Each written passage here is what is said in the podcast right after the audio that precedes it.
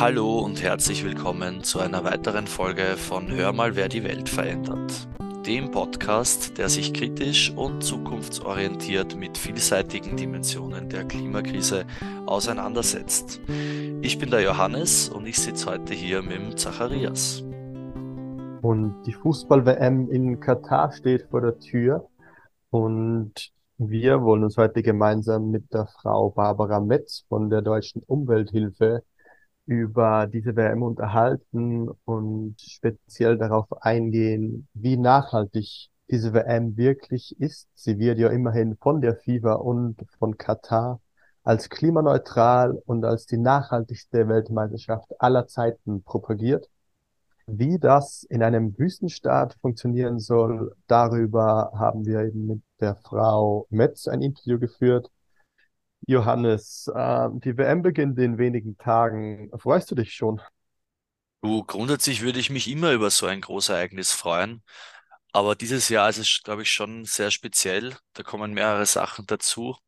Auch wenn man nicht so hinter die, hinter die Kulissen blickt, dann ist es doch ein bisschen komisch, dass wir jetzt eine WM äh, schauen, die im Winter stattfindet. Was meinst du dazu? Ja, es ist ziemlich ungewohnt. Das, das Wintergefühl fällt bei mir heuer ein bisschen weg, weil ich auf Auslandssemester bin und in der Karibik auch jetzt Sommer und Temperaturen von 30 Grad sind.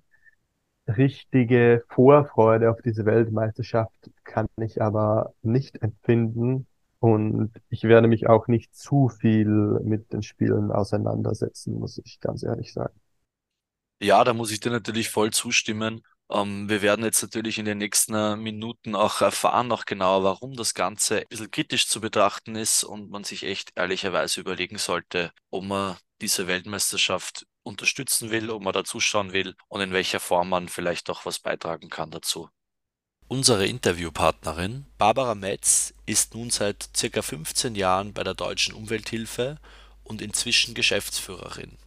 Sie beschäftigt sich dabei ganz viel mit Gebäudepolitik und Effizienz von Gebäuden, was sicherlich sehr gut passt zu unserem Thema rund um die WM und Katar, wo doch einige Gebäude, vor allem Stadien, einfach so aus dem Boden gestampft wurden. Wir haben mit ihr ein bisschen genauer über die Nachhaltigkeit der WM gesprochen und einige interessante Aspekte herausgefunden. Nun viel Spaß mit dem Interview. Wir würden dich bitten, sich unseren HörerInnen einmal kurz vorzustellen und auch kurz deinen Bezug zum Thema Weltmeisterschaft in Katar erklären. Mein Name ist Barbara Metz und ich bin die Bundesgeschäftsführerin bei der Deutschen Umwelthilfe. Und ähm, bei der Deutschen Umwelthilfe bearbeiten wir unter vielen Themen auch das Thema Kreislaufwirtschaft. Was sich dahinter verbirgt, ist ähm, viel Verpackungen, Abfallvermeidung, aber äh, auch das, was ist im Bauen eigentlich äh, besonders nachhaltig oder eben auch nicht. Und äh, von diesem Thema aus kommen wir zum Sport, weil ähm, wir ganz lange dafür arbeiten, dass Sportvereine, Fußballvereine insbesondere in den Stadien zum Beispiel verpackungsarm unterwegs sind. Äh, wir haben dafür gekämpft, dass dort Mehrwegsysteme eingeführt werden. Da waren wir inzwischen ganz erfolgreich, dass die erste Bundesliga und auch die zweite Bundesliga zumindest sehr mehrheitlich Mehrwegsysteme eingeführt haben. Und in dem Zusammenhang gibt es natürlich noch viele andere Aspekte, die gerade bei Fußballevents, die regelmäßig stattfinden, die groß sind, wo viele Leute mit dabei sind, eine große Rolle spielen. Und deswegen haben wir uns dann natürlich häufiger auch geäußert zu der Frage Nachhaltigkeit im Sport, grundsätzlich aber gerade der Fußball und die WM in Katar ist natürlich, sag ich mal, ein Event, was aus der Perspektive eines Umweltverbandes zumindest ein absolutes Megadesaster ist. Das kann ich gleich schon mal sagen. Ja, das ist jetzt dann zwar nicht genau dein ähm, Spezialgebiet und wir wollen später über die Klimawirkung der WM sprechen. Dennoch ist es dieses Jahr so, dass man nicht drum herum kommt, über die WM zu reden, ohne auch die Menschenrechtsthematik anzuschneiden. Katar hatte ja mehreren Berichten zufolge eigentlich die schlechteste Bewerbung für die WM. Die Stimmen, dass die WM gekauft ist, haben sie ja in der Vergangenheit gehäuft. Es dürfte sich dabei um ein offenes Geheimnis halten. Vielleicht könntest du noch kurz darauf eingehen, warum wird Katar als Austragungsort weltweit so stark kritisiert? Was macht den Wüstenstaat als Austragungsort für diese Weltmeisterschaft derart ungeeignet? Also äh, ganz grundsätzlich würde ich ja sagen, dass Menschenrechte und auch Klimaschutz ähm, sehr, sehr eng zusammenhängen. Denn gerade auch der fehlende Klimaschutz ja ganz häufig auch dazu führt, dass viele Menschen, gerade die, die besonders benachteiligt heute schon sind, äh, noch stärker benachteiligt werden. Und in dieser WM in Katar kommen eben sehr viele schlechte Dinge zusammen. Also es findet in einem Wüstenstaat ein super Sportevent äh, statt, was erforderlich macht, dass da auch äh, viel Infrastruktur aufgebaut wird. Und in dem Zusammenhang wissen wir, dass viele tausend Menschen dort auch gestorben sind. Das wurde vielfach kritisiert. Aber offenbar von der FIFA in Kauf genommen. Das finde ich äh, sehr, sehr problematisch.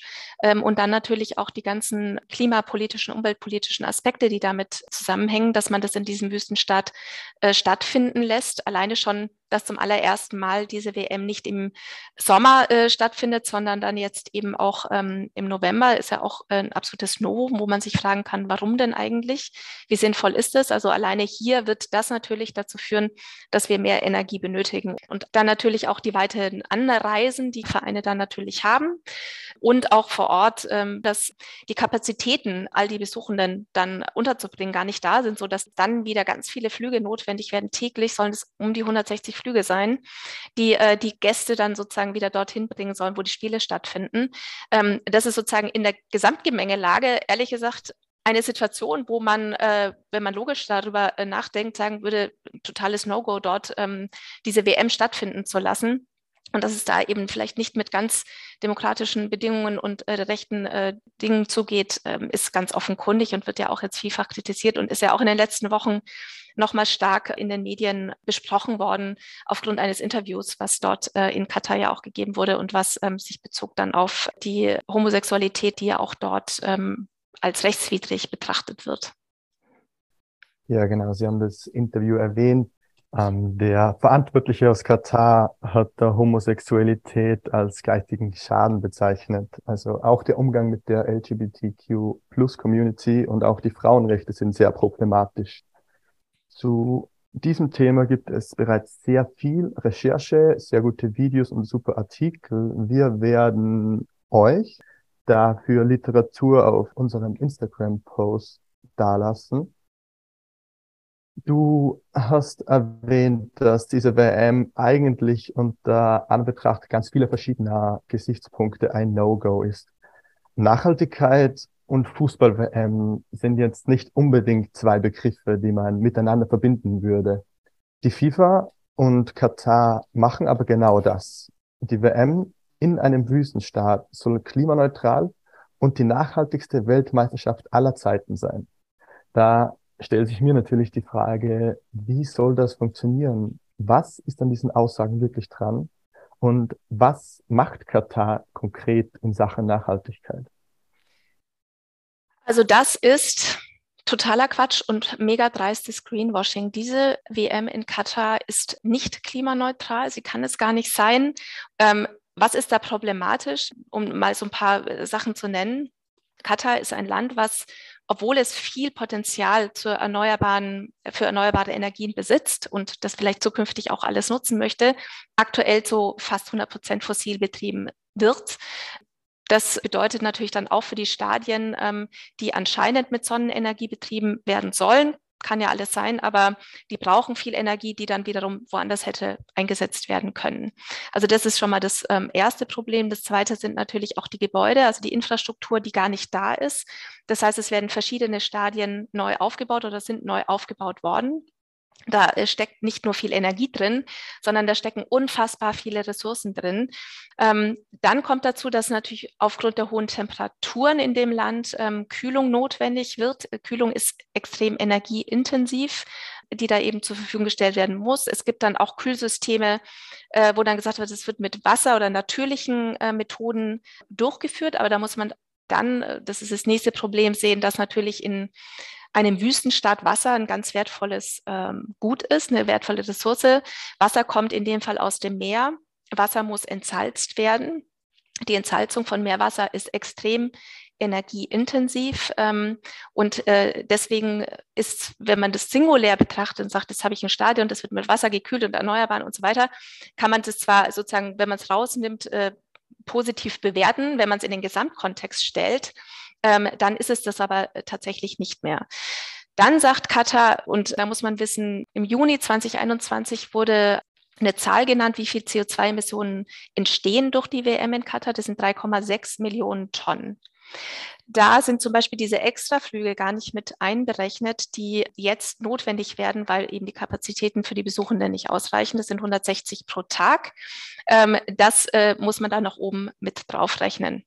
Das heißt, das sind unfassbar äh, hohe Emissionen, die dann kompensiert werden sollen. Und ähm, Kompensation ist ein hochproblematisches aus unserer Perspektive äh, Geschäft, ähm, denn wenn man dann sagt, naja, wir haben zwei viele CO2-Emissionen, die kompensieren wir dann einfach, ähm, entsteht ja das Gefühl, auch bei den Leuten, und man ist ja fast schon dankbar dafür, wenn es entsteht, alles kein Problem, ähm, das wird alles kompensiert. Wie wird das kompensiert? Möglicherweise, indem dann Bäume gepflanzt werden. Also im Fall von Katar ist das auch das Argument.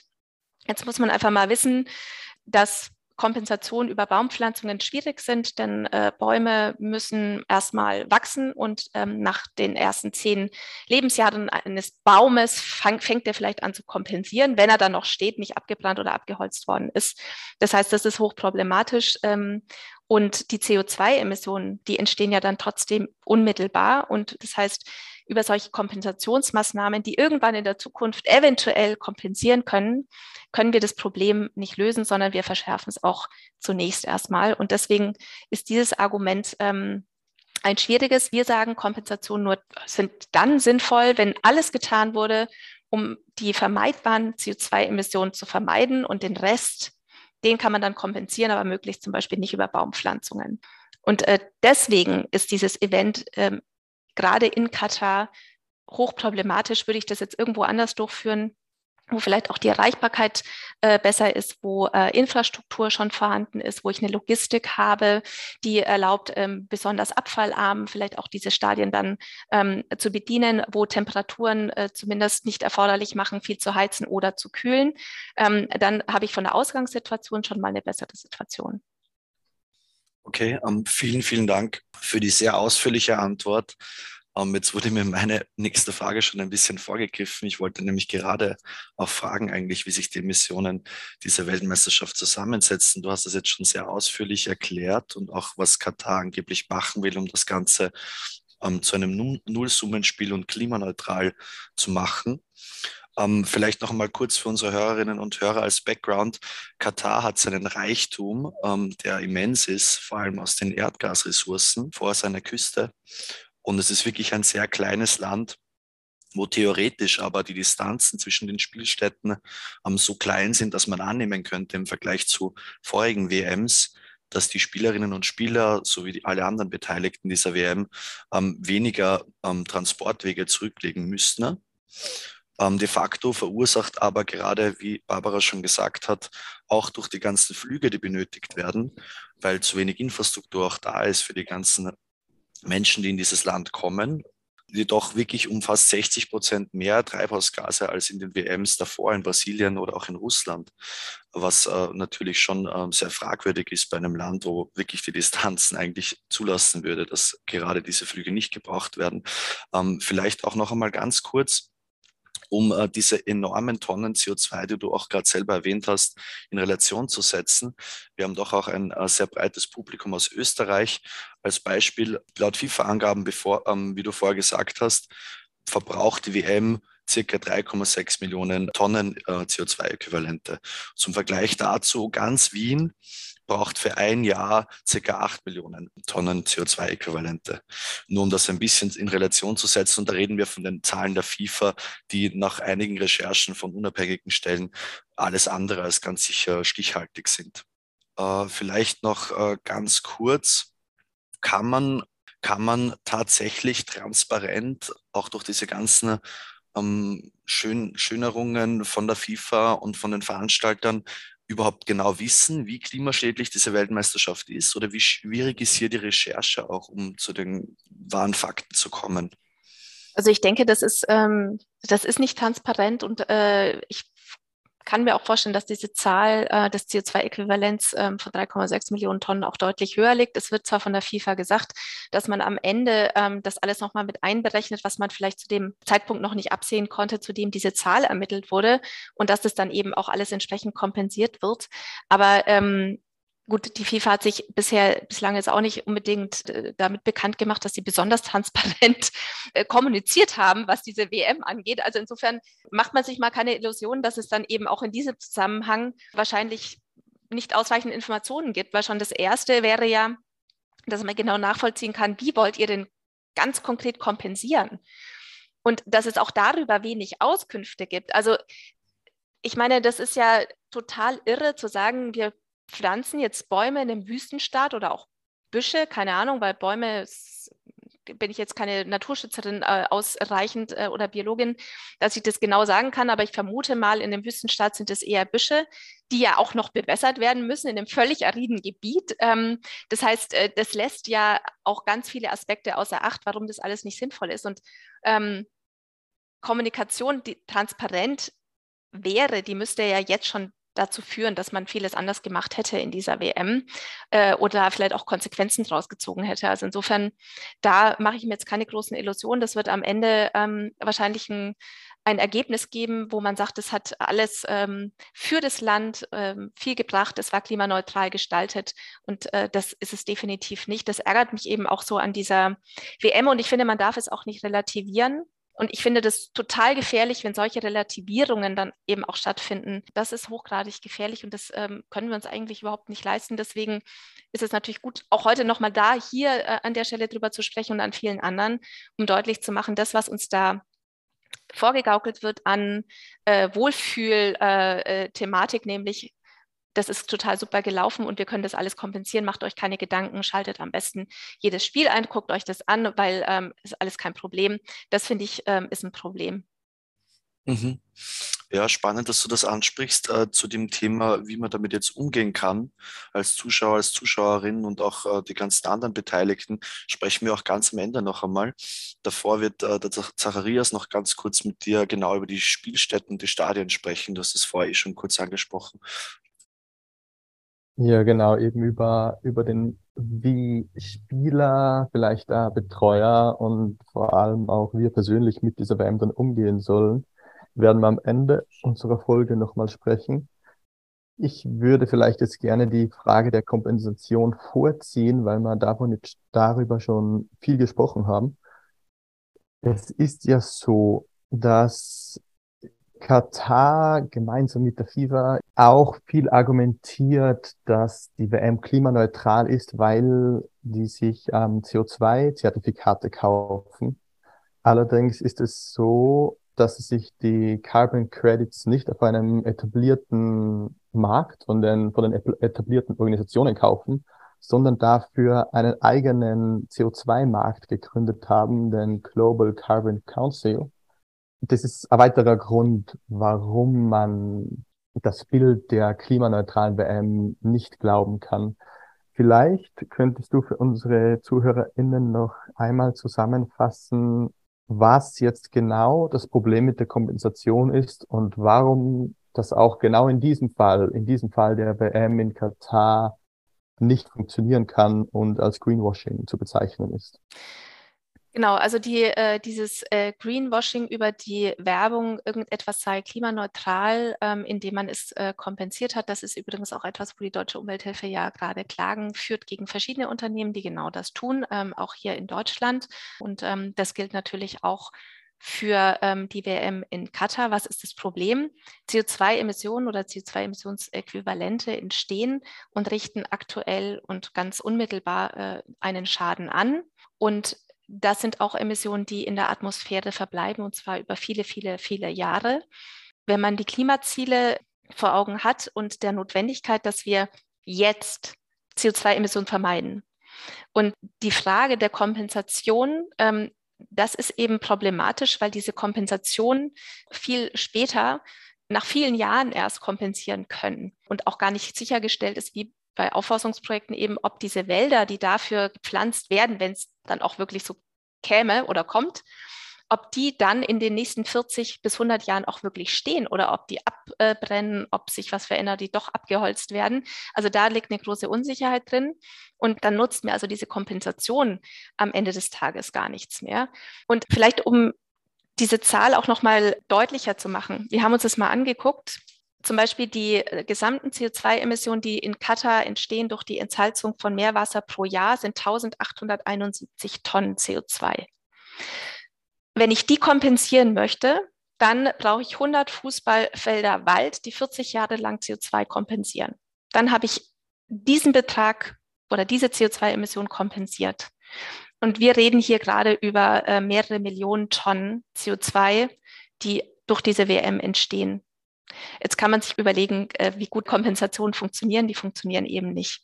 Und dieses Märchen der Kompensation suggeriert eben, und das ist das Problematische daran, nicht nur bei Katar, sondern grundsätzlich, das sagt dem Verbraucher, Verbraucherin, das kannst du kaufen, das ist kein Ding, weil das haben wir alles schon geregelt, was natürlich dazu verleitet, das Verhalten überhaupt nicht zu verändern. Wir werden aber ohne eine Veränderung ähm, unseres Konsumverhaltens, unseres Mobilitätsverhaltens, ähm, werden wir die Klimaziele definitiv nicht erreichen können. Und deswegen ist äh, diese Story von äh, Klimaneutralität über Kompensation hochgradig gefährlich. Und deswegen wenden wir uns im Moment eben auch dagegen, weil das ist ganz grassierend. Man findet ähm, überspitzt gesagt kaum noch Produkte, die nicht klimaneutral oder sogar klimapositiv sind, was völliger Quatsch ist. Ja, genau. Danke für die Zusammenfassung. Du hast ja gesagt, dass das ziemlicher Quatsch ist und ziemlicher Quatsch ist auch, was die FIFA in ihrem Nachhaltigkeitsbericht in Bezug auf die Stadien angegeben hat.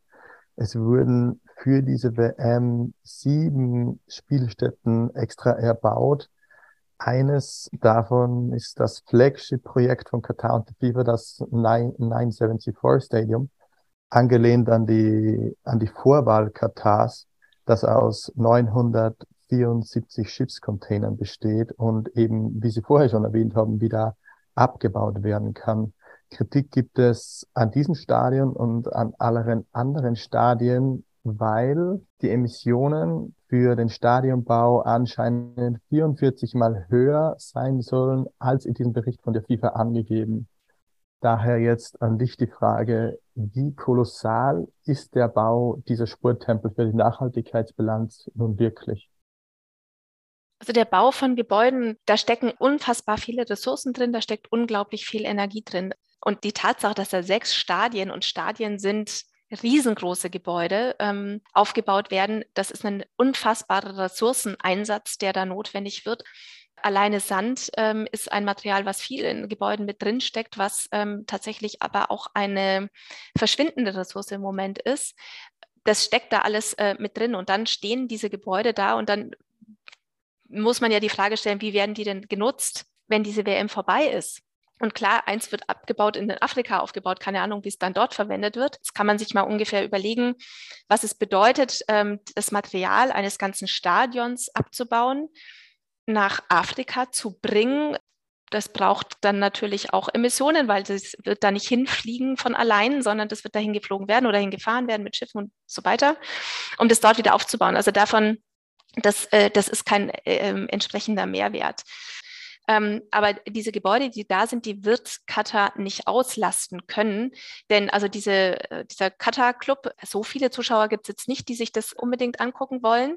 Das heißt, die äh, werden diese Stadien gar nicht verwenden können. Die werden also faktisch für zwei Monate dahin gebaut auf Kosten vieler Menschenleben, wie wir wissen. Und es stecken unfassbar viele Ressourcen drin, die dann da gebunden sind. Die kann ich nicht anderweitig verwenden.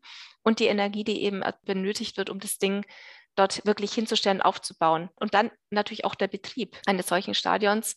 Das sind natürlich auch, ähm, ist unfassbar viel Energie, die jetzt da zum Einsatz kommt, um eben, wie gesagt, diese Gebäude zu kühlen. Denn bei 35, 40 oder mehr Grad und äh, Sportveranstaltungen äh, ist völlig klar, dass eben auch äh, gekühlt werden muss. Von daher ist das insgesamt ein, ein Wahnsinnsvolumen und das eventuell das, was die FIFA angibt, was dort an Ressourcen oder Energie auch zum Einsatz kommt, um das aufzubauen, niedriger ist als das, was real passiert, das kann ich mir sehr gut vorstellen. Mhm. Ja, genau. Generell rechnet die FIFA die, die Emissionen auf eine Lebensdauer der Stadien von ca. 60 Jahren und sieht sich selber aber nicht für die ganze Zeit verantwortlich, weil ja die FIFA praktisch nur für den Teil der WM sich verantwortlich sieht, was natürlich ein bisschen suspekt ist. Ähm, Stichwort Klimatisierung.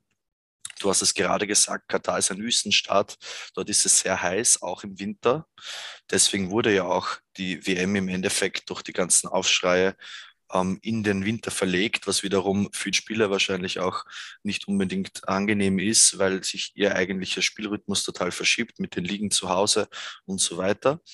Ähm, noch einmal ganz kurz, wir haben es davor schon angeschnitten, aber es braucht wahnsinnig viel Energie, um diese Stadien zu klimatisieren, auch im Winter woher kommt im Land, äh, wo doch der Reichtum auch an Erdgas extrem hoch ist, woher kommt in diesem Land äh, die Energie für Strom, fürs Klimatisieren und ja, ist das wirklich auch ein sehr großes Klimaproblem, worüber man sprechen muss?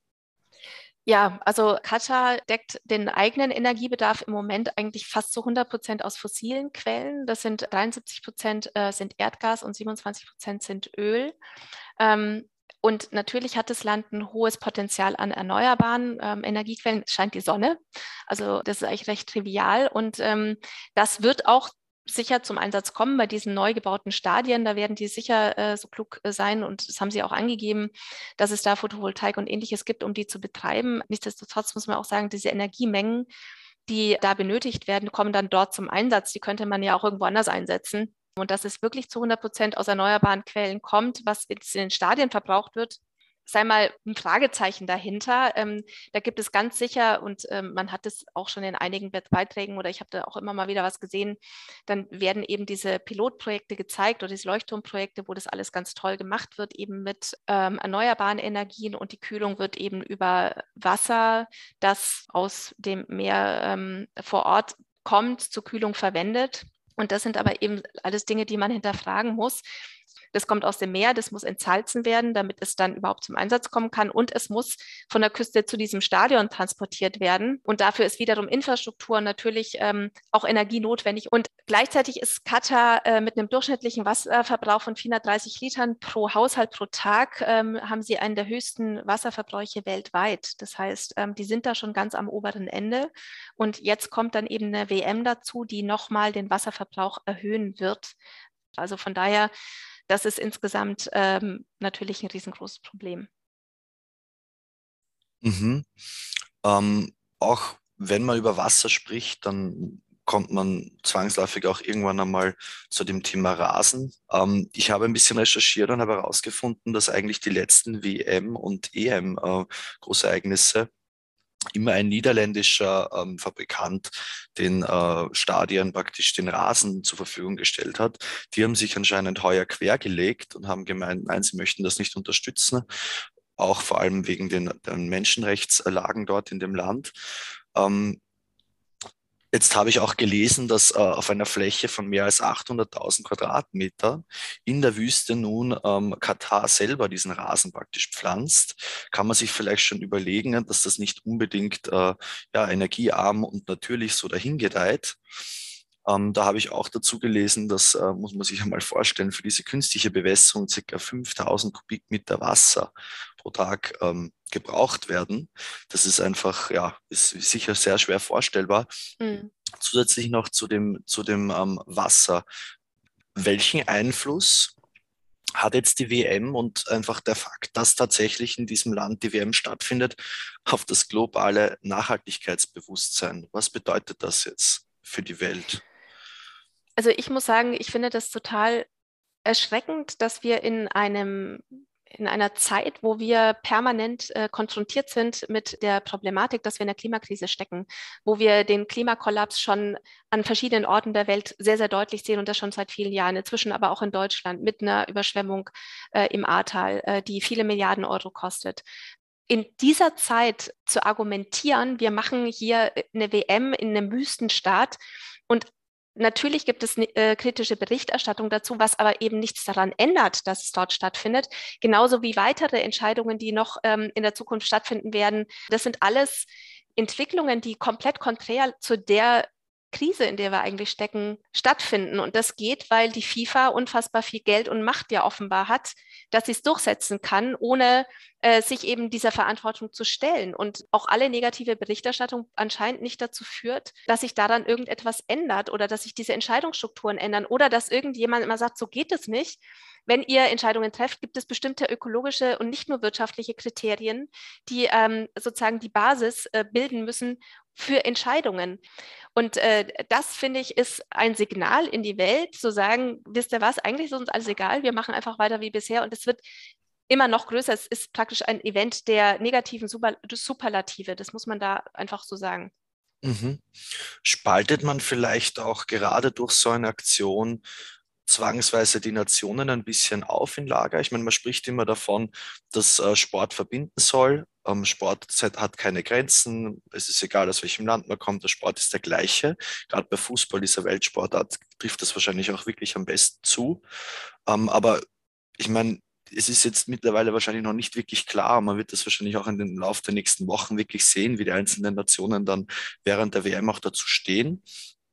Aber noch einmal, spaltet man vielleicht nicht auch durch so einen, durch so eine Aktion, durch so, eine, durch so ein Event in so einem Land, zwangsweise polarisiert man dann nicht auch und spaltet man nicht äh, die Nationen in Lager auf, in die, denen es wirklich wichtig ist, Menschenrechte zu beachten und den Klimawandel ernst zu nehmen und solche Sachen nicht unbedingt zuzulassen und die, die eigentlich sagen, das ist uns egal, ähm, der Sport ist wichtiger, ja, na klar, das äh, Thema ist polarisierend und natürlich hat es äh, Spaltungspotenzial und ist auch vollkommen verständlich, schon alleine für die Spieler, die dorthin fahren, ähm, die ich ja nicht alle in Sippenhaft nehmen wollte und sagen äh, wollen würde, dass das jetzt alles verantwortungslose Menschen sind, weil sie dorthin gehen und dort spielen. Das ist total schwierig. Aber gerade deswegen hat natürlich ein Riesenunternehmen wie die FIFA Verantwortung zu tragen, genau das zu verhindern, indem sie sich zum Beispiel Kriterien geben, die auch erklären können, warum in bestimmten Ländern vielleicht sowas nicht stattfinden kann.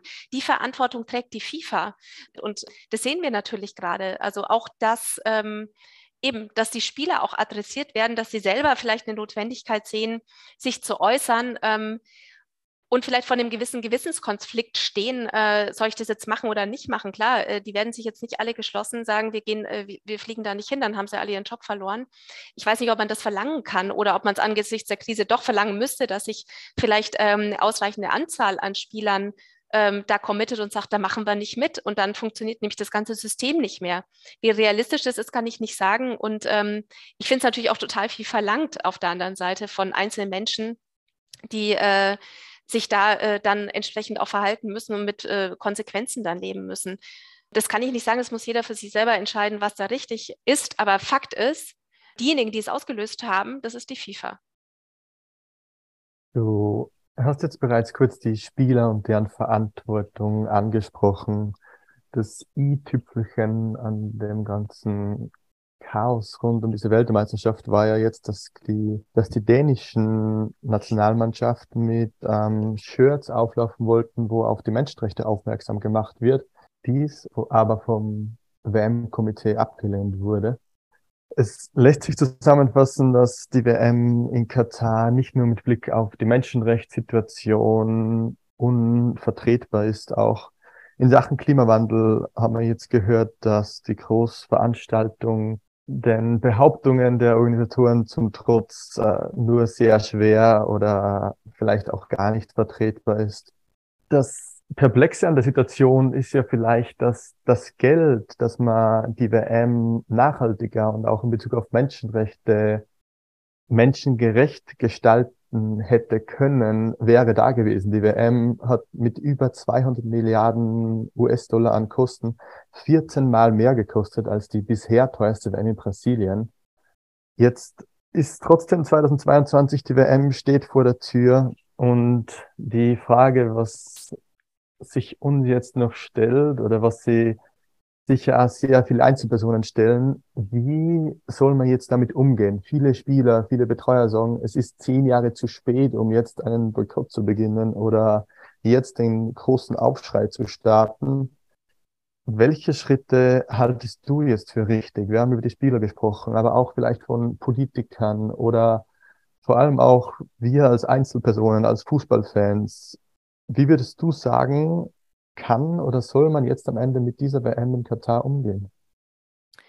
um vielleicht mal bei den einzelnen Personen anzufangen oder zu bleiben, ich glaube, das ist durchaus, und das ähm, hat ein ehemaliger Spieler auch gesagt, wenn die Einschaltquoten deutlich schlechter wären, als das, was wir vorher erlebt haben, glaube ich schon, dass es natürlich ein Signal ist, weil das äh, davon lebt natürlich auch die FIFA. Dann geht es da um Geld. Also ich glaube, da kann man natürlich einen Schmerzpunkt setzen. Jetzt würde ich aber nicht von jedem verlangen wollen. Und äh, mir, mir fällt es leicht, weil ich tatsächlich jetzt nicht äh, eine glühende Fußball äh, Person bin, die äh, jedes Spiel anguckt.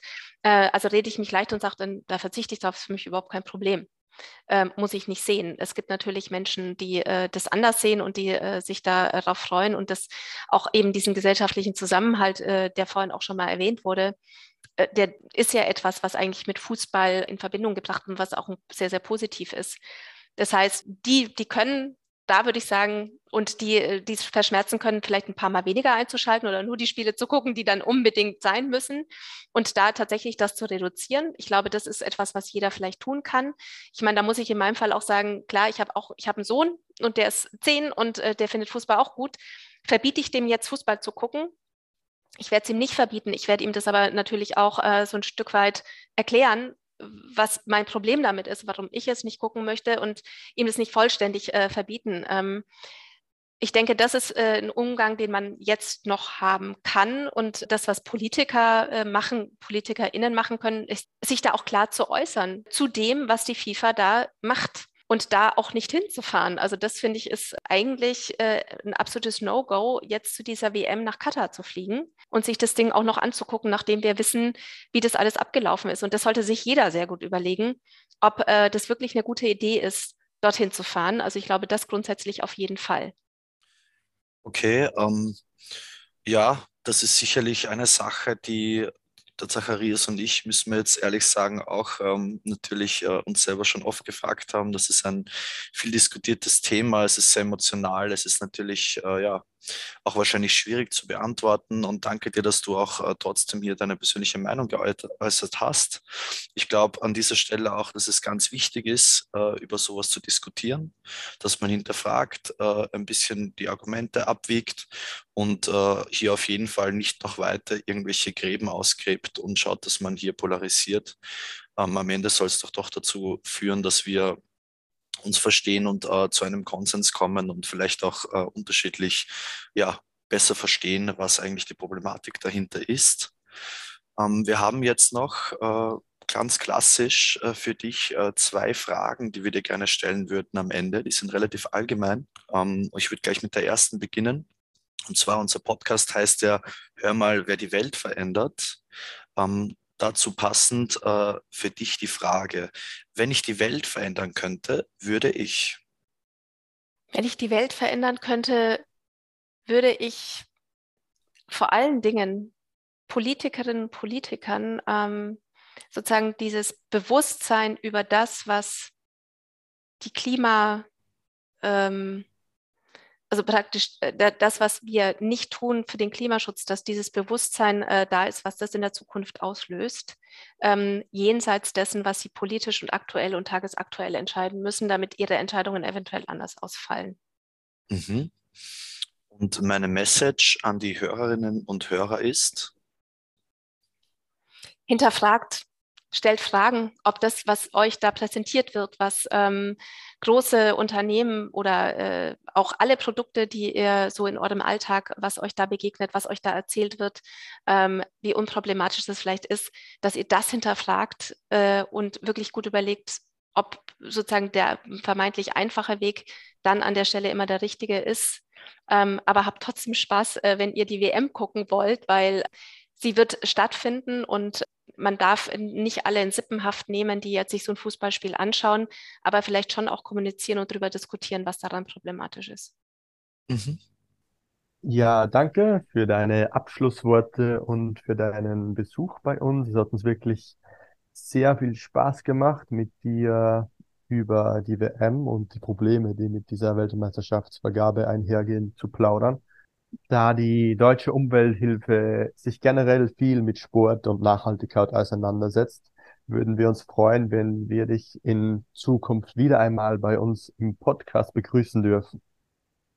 Wenn ihr gerne mehr erfahren wollt über die Weltmeisterschaft in Katar und ihre Hintergründe, findet ihr diverse Infos und weiterführende Links in der Folgenbeschreibung sowie unter unserem Instagram-Post. Über Feedback freuen wir uns auch immer sehr. Hierzu könnt ihr uns einfach am besten per Social Media kontaktieren.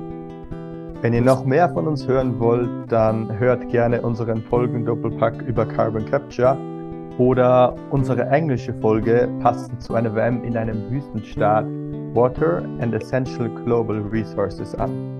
Schön, dass ihr wieder mit dabei wart und bis zum nächsten Mal, wenn es wieder heißt, hör mal, wer die Welt verändert.